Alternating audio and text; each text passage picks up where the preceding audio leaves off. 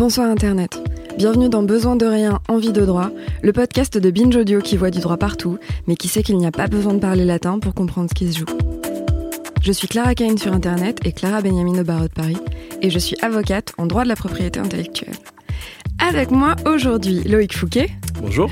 Alors pour vous expliquer Loïc, Loïc c'est quelqu'un qui était dans un cabinet extrêmement prestigieux et qui est cette personne qui a décidé de tout plaquer pour devenir rockstar. Et aujourd'hui, il est batteur dans deux groupes de rock. Salut Salut, c'est beaucoup trop d'honneur que tu me fais, mais je suis ravi d'être là. Je suis extrêmement contente et heureuse que tu sois là aussi.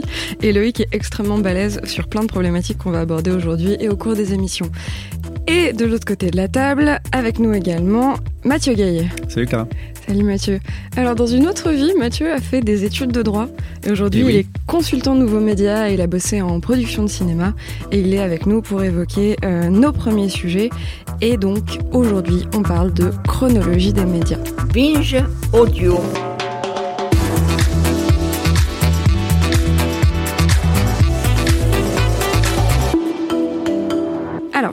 Pour faire très simple parce qu'on va revenir dessus, c'est le mécanisme qui décide quand est-ce qu'un film peut être diffusé au cinéma, distribué en DVD et passé à la télé et à la fin finalement atterrir sur des plateformes de VOD illimitées type Netflix.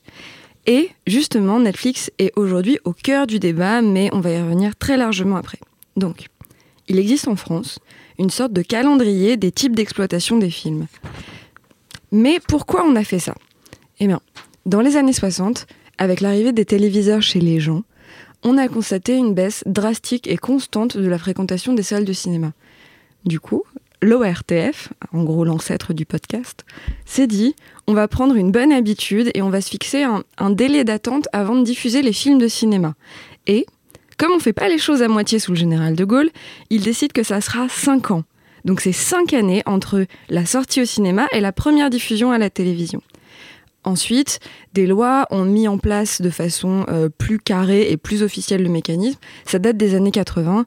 Et pour finir, et retenez bien ça parce que ça sera important, aujourd'hui, ce n'est plus des lois, c'est des accords interprofessionnels. Donc c'est les gens dont c'est le métier qui discutent entre eux et qui décident dans quel ordre et sous quel délai on diffuse quoi à quel endroit. Bref. Le concept de chronologie des médias date des années 80.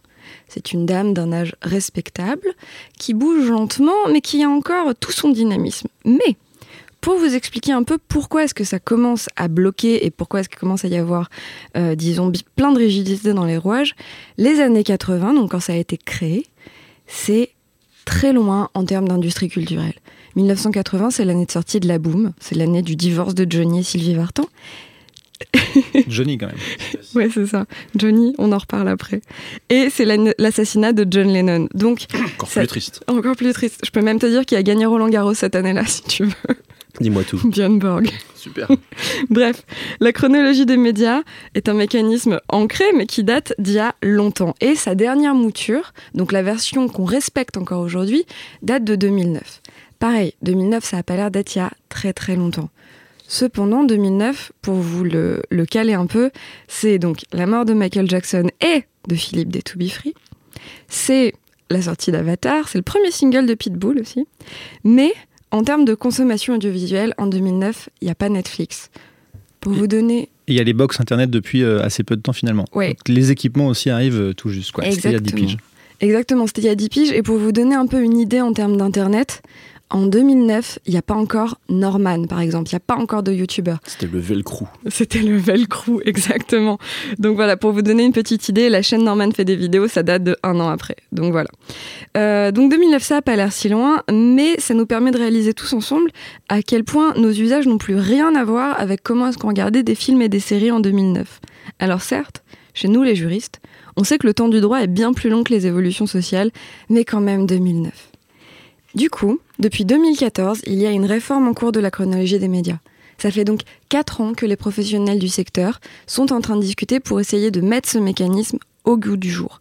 Cependant, il y a maintenant à peu près 15 jours, mi-septembre, euh, la chronologie des médias, cette réforme qui était en cours, a échoué. Les professionnels du secteur ne sont pas parvenus à trouver un accord.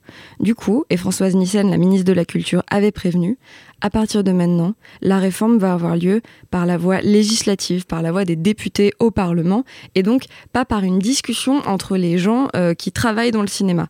Donc on, va aboutir à euh, des débats, des questions au Parlement, du lobby et des choses comme ça. Pardon? C'est pas sûr, ils peuvent encore s'entendre. Alors, ce qu'a dit Françoise Nissen, c'est que si jamais ça échouait là, du coup, elle a arrêté la négociation parce que ça dure depuis 4 ans et que c'est trop long. C'est vrai. Et qu'il est temps de passer à l'Assemblée. Mais la question qu'on se pose du coup, c'est est-ce que c'est vraiment pertinent de chercher absolument à réformer ce mécanisme-là, dans la mesure où c'est un vieux mécanisme qui fonctionne de moins en moins bien? Mais pour pouvoir y répondre, pour commencer, Loïc, c'est quoi au juste la chronologie des médias? Comment ça marche? Alors comment ça marche? Tout d'abord, il faut, il faut bien rappeler les objectifs et tu l'as un petit peu fait. L'objectif principal, c'est de protéger les exploitations en salle et en fait de protéger la diffusion de films et les acteurs de la diffusion de films, c'est-à-dire les salles de cinéma, les producteurs, etc. Donc l'idée est, assez simple, c'est si un film euh, sort en salle mais qu'il est aussi euh, immédiatement disponible à, l'achat en DVD, euh, en vidéo à la demande, bah, euh, les, différents euh, moyens de consommer le film vont se faire concurrence et euh, tous risquent d'en pâtir. Donc on a créé effectivement ce système pour que ces modes d'exploitation ne se marchent pas dessus. Et la logique, c'est donc d'abord qu'on sort le film au cinéma, on le sort ensuite en DVD et en VOD euh, à l'acte qu'on va, qu'on va différencier de. C'est combien de temps à peu près entre la sortie salle et le moment où je peux acheter un DVD Alors, bah, c'est, quatre mois. C'est la première phase, ça va être l'exploitation cinéma, euh, une exclusivité pendant quatre mois. Et ensuite, on va passer à la, à la, à la, à la phase de la vente. Euh, où on va pouvoir vendre le, le, DVD physique à l'ancienne, on va dire, et on, peut, on va pouvoir vendre en VOD à l'acte, qu'on va différencier de Netflix. Euh, la, vidéo à la demande à l'axe, on va payer 5 euh, euros pour pouvoir regarder son film tout de suite. Donc ça s'apparente à une vente ou, ou à une location. Ok. Ensuite Ensuite, on passe à la phase 3 qui, est, qui sont les diffusions télévisées. Là, je ne vais pas rentrer dans le détail parce qu'il y a beaucoup de délais qui dépendent de beaucoup de critères selon que la chaîne soit payante, qu'elle soit spécialisée cinéma, est-ce qu'elle a produit en partie le film. Euh, et tout ça, ça nous amène à la, phase, 4, jusqu'à 3 ans après euh, la diffusion du film. J'ai l'impression qu'on parle de Marvel, tu sais, c'est la phase 4, c'est l'Avenger. Sachant que du coup, pour être très précis, euh, à chaque fois que le film arrive sur une nouvelle fenêtre, il peut disparaître de la précédente. Donc c'est-à-dire qu'un film, il reste en DVD dans les bacs, mais il peut être sorti des catalogues VOD vente à l'acte. Donc c'est pour ça que certaines personnes se disent Ah, mais j'avais le dernier film à la mode sur ma plateforme VOD à l'acte. Maintenant, il est sur Canal Plus ou euh, sur les chaînes publiques, il n'est plus euh, en ligne. D'accord, donc phase 1, cinéma, phase 2, vente à l'acte en DVD ou en VOD, phase 3, télé, et phase 4, euh, VOD illimité. Mais ça, du coup, c'est combien de temps? C'est 36 mois, donc 3 ans, mois. comme je disais. Donc pour avoir un film sur Netflix, c'est 3 ans après la sortie ciné, actuellement. Exactement. Et surtout, si, c'est pour les films cinéma, euh, parce que les films qui ne passeraient pas en fait par la case cinéma ne sont pas assujettis à cette Exactement, C'est une précision qu'il faut, faut apporter. Et c'est au cœur du débat qu'on abordera tout à l'heure, euh, c'est que Netflix doit attendre 3 ans pour les films de cinéma. Voilà. Donc, bah, qu'est-ce que ça implique? C'est qu'aujourd'hui, euh, on est quand même à l'heure de l'Internet, de l'Internet qui va très vite.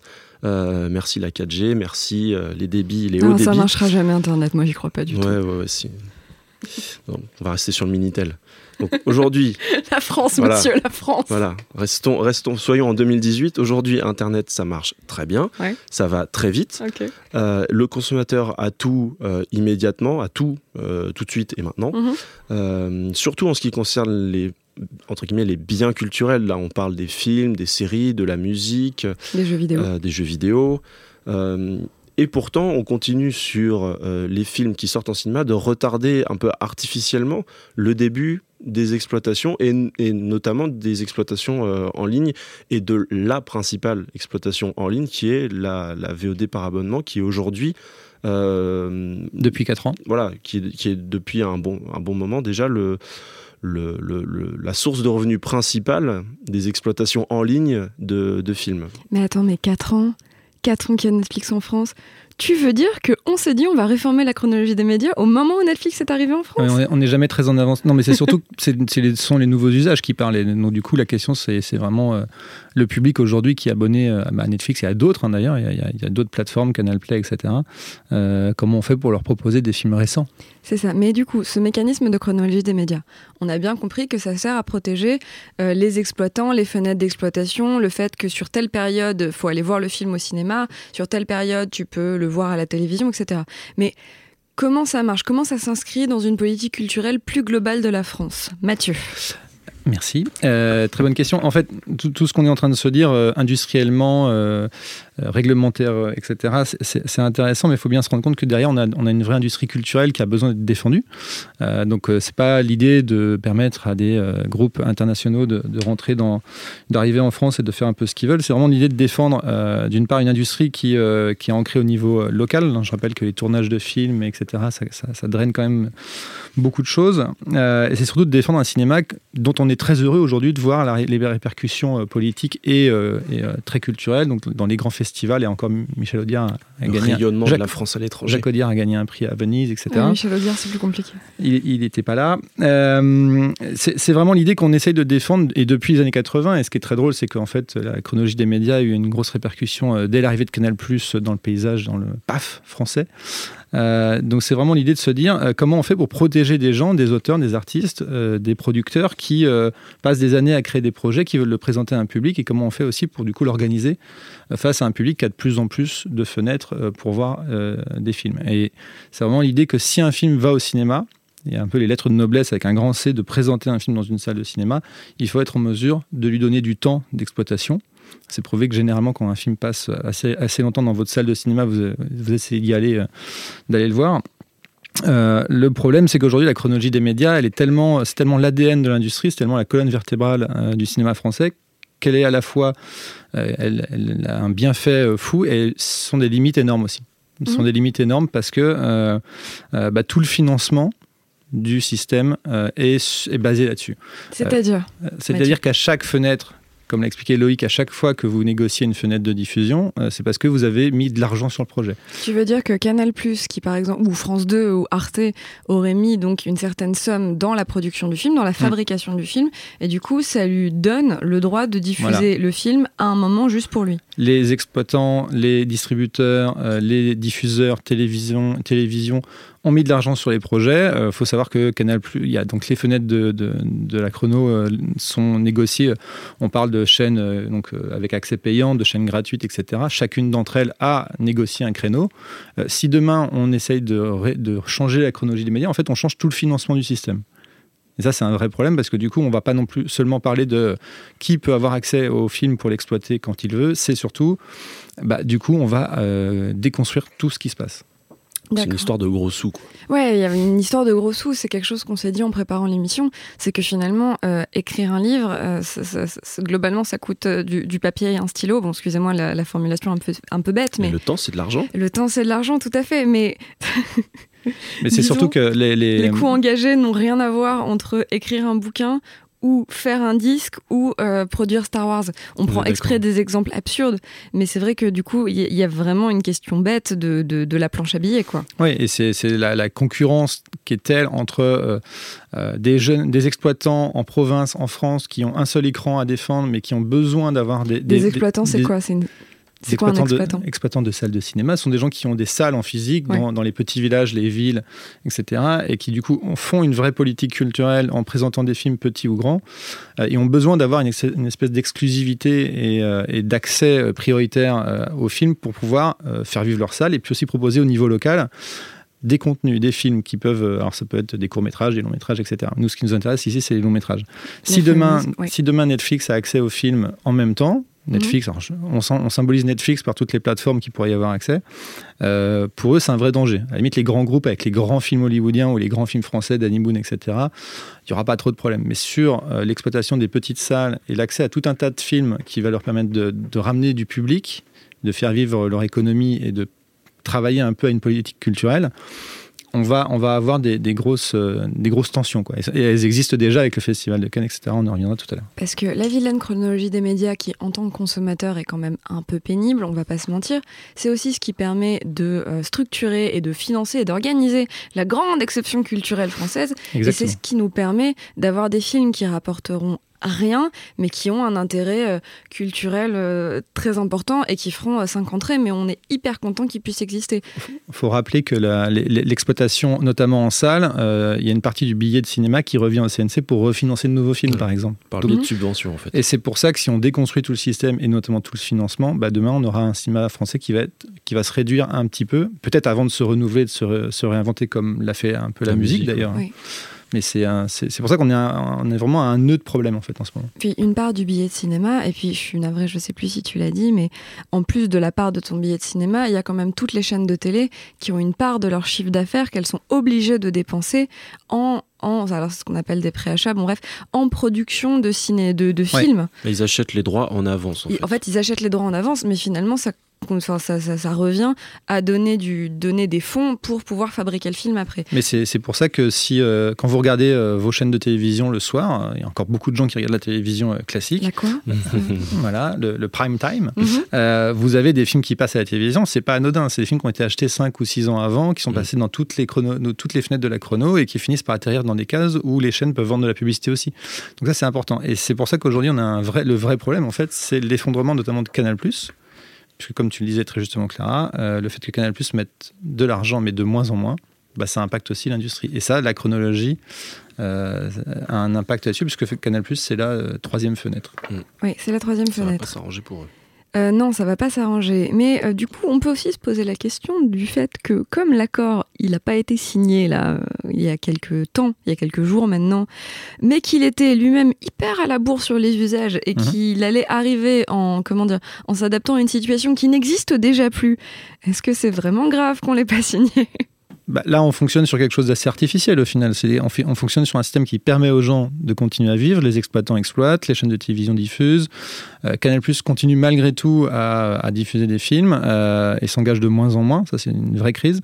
Euh, la, question, c'est c'est comment aller de plus en plus sur les usages du public, c'est-à-dire comment on va réintégrer la chrono des médias, etc. Et euh, moi, dans les, dans les propositions qui ont été faites, c'était juste de ramener deux, trois mois en avance chaque fenêtre, en tout cas les, les, plus anciennes. Y a pas, c'est un peu peau de chagrin, quoi. C'est ça. Loïc, comment ça marchait du coup la réforme? C'était quoi l'idée? Bah, L'idée. Alors, déjà, en, en, 2009, quand on a procédé à la dernière mise à jour, on va dire, de la, de la chronologie des médias, on, pointait déjà le, problème euh, bah, principalement de la lutte contre le piratage, euh, alors que en 2009, on avait. Qui existe toujours. Qui existe toujours, bien sûr. Mais en 2009, on avait The Pirate Bay qui était au top du top. C'était mhm. un des sites les plus visités au monde. Euh, c'était des millions et des millions de téléchargements par jour. Et, euh, et, Adopi, on connaît tous Adopi, n'en était encore qu'à ses balbutiements en 2009. Ça existe toujours J'ai reçu mon premier avertissement d'ailleurs. Mais ne t'en vante pas, je ne te félicite pas. Et donc, euh, bah, un truc que j'ai téléchargé pour ma mère en plus, je suis dégoûtée. Bah, bravo. Sachant que c'est une intention de, de, de, la ministre de la Culture actuelle de réutiliser Adopi pour faire des choses. téléchargé pour ma mère Aussi, mais de, de, réutiliser Adopi pour faire quelque chose. Ce qui montre bah, que politiquement, on est encore dans un truc assez euh, stagnant, puisqu'on veut remettre en place des luttes qui existent depuis 10 ans voilà, bah, effectivement, la, modernisation d'Adopi, ça c'est un grand sujet depuis qu'elle existe quasiment. Voilà, Ce serait le sujet des épisodes 14, 15, 16, 17 et 18. Ça pourrait être un très bon sujet d'émission. Mais bon, bah, comme tu le disais, bah, la, réforme, euh, qui, quoi, comment, bah, pendant trois ans, on a discuté sous l'égide du CNC et finalement, euh, on n'est pas arrivé à, à grand-chose jusqu'à ce qu'on mette la pression euh, mi-2018 par intermédiaire de la ministre de la Culture. Et puis, puis l'arrivée d'un nouveau gouvernement, hein, c'est surtout Et l'arrivée d'un nouveau gouvernement. Et finalement, bon, ça a quand même discuté assez fort sur les, sur les, sur les 6, 7, 8 derniers mois, pour qu'au final, aujourd'hui, on arrive à une réforme dont euh, on a vu, on a les contours. Euh, c'est-à-dire que même si on n'a pas d'officialisation, on peut dire qu'aujourd'hui. Les contours, c'est en gros, c'est raccourcir toutes les fenêtres. On se dirige vers un raccourcissement global des fenêtres entre 1 et 3 mois. Euh, et un système qui peut être assez intéressant et qui, qui est une piste très intéressante, je, je pense, c'est un gros raccourcissement de la fenêtre pour la SVOD où on va passer de, euh, de 3 ans aujourd'hui à euh, un an et demi environ. Ah, c'est encore mais beaucoup trop long. C'est ça, déjà c'est beaucoup, encore trop, beaucoup long. trop long. Et puis surtout, dire à. Alors, on va encore prendre Netflix. Il faut voir est- qui elle va concurrencer, qui on va concurrencer et quelles sont les conditions parce que euh, elle est conditionnée cette, ce raccourcissement à ce que des acteurs comme Netflix qui aujourd'hui ne sont pas installés en en France France. et qui ne sont en principe pas soumis au droit français, Très euh, important. pas soumis à la chronologie des médias. Il faut rappeler que Netflix, s'ils ils respectent la chronologie des médias, c'est parce qu'ils acceptent de le faire. Parce qu'il y a une vraie question de savoir est-ce que elle s'applique, sachant qu'ils ont un, un- un business qui aujourd'hui global et pas centré sur Et la il France. faut rappeler, euh, ça c'est un peu pour l'anecdote, que Netflix avait installé des bureaux en 2014 et que quand il y a eu un peu Au trop de pression, euh, euh, Ah oui, et ils sont, Non, et non, ils ils sont- voulaient France- vraiment et s'installer à ils Paris, sont, oui, et bien ils sûr. sont, et ils sont repartis euh, dans le, dans le nord-est, euh, je sais plus, à Copenhague, je crois, ou Amsterdam. je ne Euh, sais là, plus. ils sont à Amsterdam. Mais ils ont, euh, ils, ont plus de, ils ont plus de bureaux en France. Alors ça, c'est symbolique, mais ça fait partie de, de l'histoire politique un peu de cette chronologie C'est ça, puisque quand Netflix est arrivé en France, ils ont dit bon, nous, il y a des choses sur le mécanisme de l'exception culturelle qu'on peut pas faire,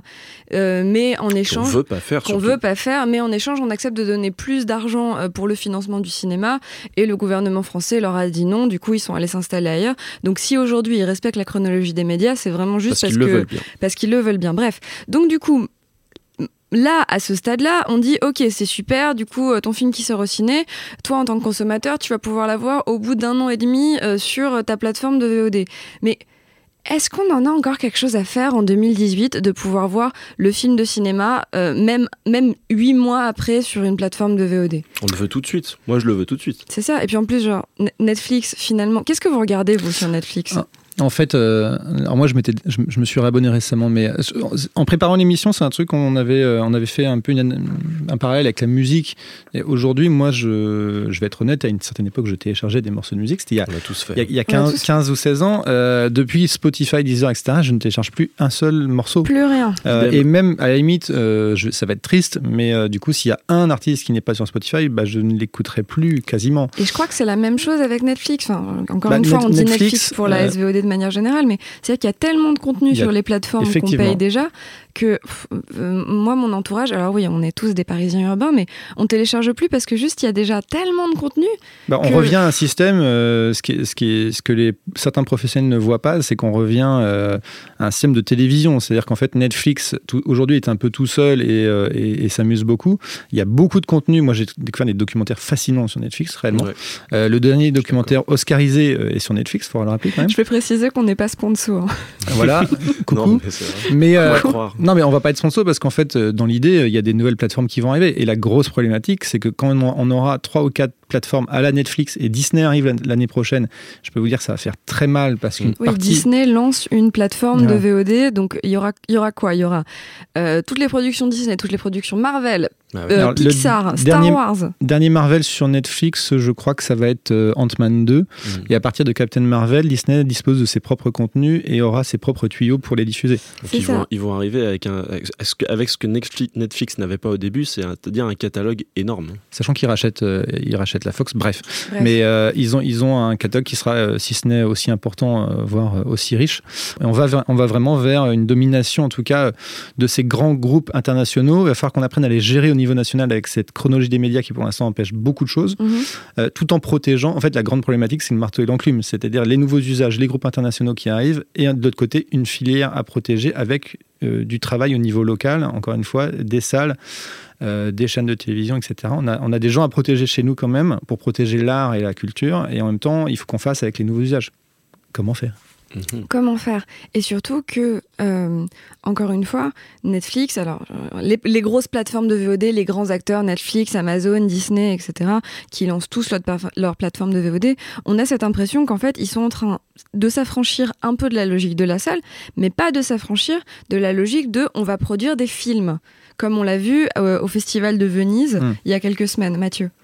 Euh, en vrai, la, la grosse polémique depuis deux ans, euh, c'est que Netflix ne fait pas que diffuser, elle produit, et Netflix produit de grandes séries qui euh, sont très populaires, Stranger Things, etc., et maintenant produit des longs métrages, et ne fait pas ça à demi-mot, puisqu'il produit, je vous rappelle que Martin Scorsese, l'année prochaine, sort un film sur Netflix.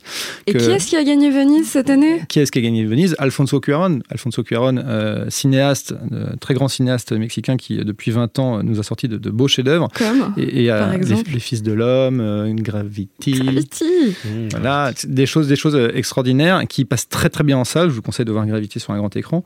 Et là, il sort un petit film en noir et blanc, Roma, qui est magnifique a priori, et qui va du coup la politique de Netflix, c'est de le passer dans les festivals qui l'acceptent.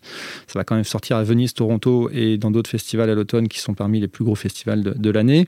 Et euh, le film va du coup bénéficier de sorties limitées en salle. Ça veut dire que Netflix n'est pas contre la sortie en salle, puisque ça va lui permettre d'aller chercher des Oscars, etc. Quand Mais même. pas en France. Sauf en France. Donc là, on va, on va parler d'un terme que notre président euh, aime beaucoup. Ça fait un peu gaulois. Ça fait un peu gaulois parce qu'on va être un peu les, irréductibles qui ont décidé que pour préserver la filière, on n'accepte pas, et parce que la chrono existe et, empêche ça, un film qui veut être sur Netflix, que Netflix veut diffuser sur sa plateforme. Puis qu'ils ont produit un film qui est à eux. Voilà, ils vont pas attendre trois ans et leur fenêtre pour la diffuser parce qu'ils auront mis le film dans deux trois salles de cinéma. Hors salle euh, ou festival événementiel, le festival Lumière à Lyon passera à Roma euh, dans quelques semaines. Ah. Ce sera des, projections, on va dire. Euh, événementiel euh, sans, sans, vraiment volonté d'exploitation derrière.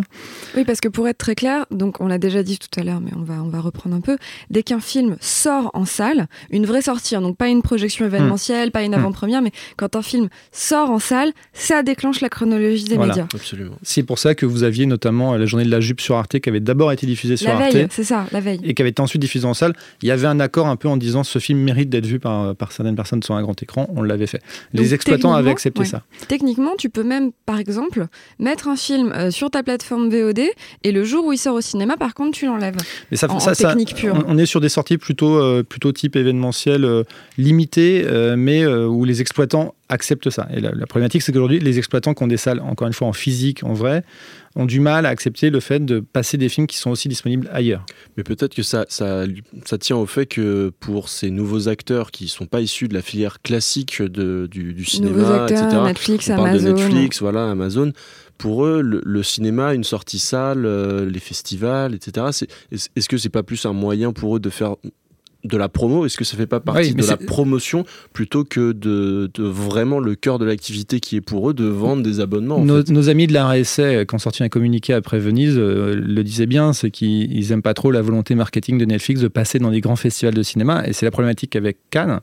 Euh, à Venise, cette année, on a eu aussi des exploitants italiens qui ont un peu crié en disant oulala, là là, mais en fait, il y a plein de films Netflix en compétition. Donc oui, donc à Venise, excusez-moi, on l'a pas dit, à Venise vient de se clore, pour ceux qui ne le savent pas, un des plus grands festivals de cinéma au monde qui s'appelle la Mostra et qui, eux, ont euh, ont pris le parti pris, excusez-moi, euh, de, de continuer à diffuser les films de Netflix, là où Cannes, cette année, a dit euh, Netflix n'est plus le bienvenu chez nous. Voilà, alors qu'en France, on a dit Netflix, c'est pas du cinéma, c'est dommage pour Orson Welles et Scorsese.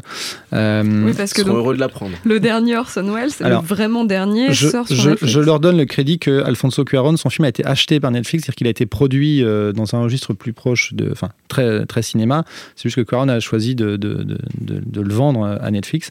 Euh, ah, mais Irishman de Scorsese, si jamais je me trompe sur le titre, il faut me le dire tout de suite. Non, ça. Irishman de Scorsese, c'est Netflix qui a dit tiens, voici les fonds, va voici faire ton 200 film. 200 000, ou 100 millions. Ça. 200 Martine, va faire ton film. Et, euh, et à l'inverse, 22 juillet, euh, qui est un film qui sort bientôt, le réalisateur a dit j'ai choisi Netflix pour toucher un jeune public aussi.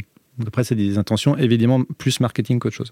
Euh, et le cas ici en France, c'est qu'avec le festival de Cannes, qui est le plus grand festival, pas le plus ancien, mais le plus grand, euh, Thierry Frémaux avait souhaité euh, sélectionner la première, en 2017 des, des, films Netflix en compétition, et ça avait soulevé l'ire des, des, exploitants qui avaient dit mais si on commence à, à, sélectionner des films et à leur donner des prix en France, ça veut dire que demain les salles de cinéma ne serviront plus à grand chose. je comprends. Est-ce que est-ce que c'est pas la question? Finalement. Est-ce que la salle sert encore à quelque bah, chose La salle sert encore à beaucoup de choses et la salle a des choses à, défendre. On est tous les trois des amoureux de la salle, enfin, Bien sûr. voilà. Euh, mais effectivement, on peut se poser la question de la réalité, de est-ce que le fait de se cramponner à la salle comme ça est quelque chose qui, qui, va rester pertinent dans le futur de l'exploitation du cinéma. Et effectivement, il y a encore certains films qui ont besoin nécessairement d'être vus en salle, mais il y a aussi plein de trucs. Bah, il y a, la, y a le, la volonté de vouloir projeter un film en grand, c'est quand même assez quelque chose d'assez extraordinaire. Les, les, auteurs recherchent ça aussi, hein. il y a un vrai contact physique avec le public. Et, euh, et c'est surtout que je pense qu'on est très inquiet des évolutions technologiques, et ce qui est fou, c'est que la chronologie des médias et le secteur en particulier du cinéma euh, s'inquiètent. Les, les, mêmes choses se sont soulevées à l'arrivée de Canal+, à l'arrivée de la TNT, etc. Aujourd'hui, c'est juste qu'on a des acteurs internationaux qui arrivent. Et c'est compliqué parce qu'en fait, eux ne souhaitent pas euh, forcément être régis par les mêmes obligations. Euh, c'est vraiment ce système de marteau et enclume. On va se dire comment mettre des obligations sur des groupes qui finalement, euh, Netflix, c'est quand même plus de 120 ou 130 millions d'abonnés dans le monde. Mhm. Si on leur dit que c'est 3 millions d'abonnés en France, bah, au final, pour l'instant, ils vont passer outre. Mais demain, Netflix, ça peut être 5-6 millions d'abonnés en France. Et peut-être qu'un jour, en plus, avec l'arrivée des, nouvelles, des autres plateformes, on aura euh, un public plus euh, présent sur les plateformes qu'ailleurs. Donc, il faut apprendre aussi à travailler avec elles. Au final, et pour conclure, euh, nous, ici, on a un peu l'impression qu'il y a un, un ramdam pas possible qui est fait autour de cette question de la chronologie des médias et que finalement euh, ça brasse beaucoup mais ça correspond plus vraiment à quelque chose qui, qui s'inscrit dans le présent et encore moins dans le futur de la consommation de films et de séries. Et, dans le futur de la filière, parce qu'au-delà de tout ce qu'on peut tisser avec Netflix d'inquiétude, il euh, faut rappeler que les acteurs de la filière sont en train de, enfin, quelques acteurs de la filière sont en train de s'effondrer. Mhm. Et donc la chronologie des médias en son, en son intérieur euh, ne fonctionne plus. dans deux ans, Canal Plus risque de ne plus avoir grand-chose à, acheter. Quoi. Mm. Et pour, euh, pour finir, je pense qu'on peut faire un... Bon, moi, qui suis musicien, je, je, suis très attaché au, marché de la, au marché de la musique et à tout ce qui se passe et aux évolutions depuis 15 ans de, de la musique. Il y a un parallèle intéressant à faire sur la musique qui a eu beaucoup de mal, surtout le du disque, qui a eu beaucoup de mal à se à se, à s'adapter aux nouveaux usages et surtout à lutter contre le piratage. Et, euh, peut-être que, la, musique a réussi son adaptation, son évolution. Aujourd'hui, elle a pris, euh, le secteur a réussi à prendre le, tournant et à faire du streaming euh, sa force. Donc des plateformes comme Spotify sont aujourd'hui les moteurs de, de toujours la, croissance, le renouveau de la croissance du secteur du disque. Et, euh, et bah, parallèlement, dans, dans, le disque, on n'a pas cette notion de chronologie des médias. Et finalement, est-ce qu'on n'a pas réussi à, à, à s'adapter plus facilement parce qu'on n'avait pas cette chronologie des médias et qu'on n'avait pas, euh, et qu'on n'avait ouais, pas ce, ce, ce, petit blocage sur, euh, sur les fenêtres d'exploitation? Mais ça a pris du temps aussi. Ça a pris du temps, mais on y est arrivé. Voilà. Peut-être qu'il faut qu'on arrête de discuter et qu'on tente des choses en vrai. Donc il va falloir repenser en profondeur comment est-ce qu'on diffuse, comment est-ce qu'on produit et comment est-ce qu'on consomme du cinéma en France. Rendez-vous à Cannes 2019. Bonne chance. Merci d'avoir suivi cet épisode de Besoin de rien, envie de droit. On se retrouve dans 15 jours.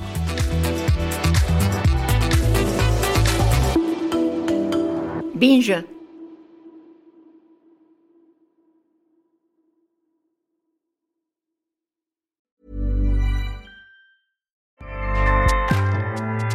ACAST powers the world's best podcasts. Here's a show that we recommend. Welcome back to Two Judgy Girls. I'm Mary from the Bay. And I'm Courtney from LA. TJG is the podcast where we spill all the tea on your favorite reality TV shows, celebrity gossip, and everything in between. We're here to bring you our unfiltered opinions, hilarious commentary, and plenty of laughs along the way. We're two SDSU Delta Gamma sisters with a microphone and a whole lot of opinions. Each week, we dive headfirst into the wild world of reality television from Bravo to all the trash TV you could want. We break down the drama, dissect the latest scandals, and share our thoughts on everything from the jaw dropping moments to the embarrassing antics. But that's not all. We're not here to just gossip. We're here to connect with you, the jurors, and share our love of all things pop culture. Whether we're dishing on the latest celebrity breakups, discussing our favorite guilty pleasure movies, or sharing embarrassing stories from our own lives, we promise to keep it real, keep it fun, and keep you coming back for more. Come judge with us. ACAST helps creators launch, grow, and monetize their podcasts everywhere. ACAST.com.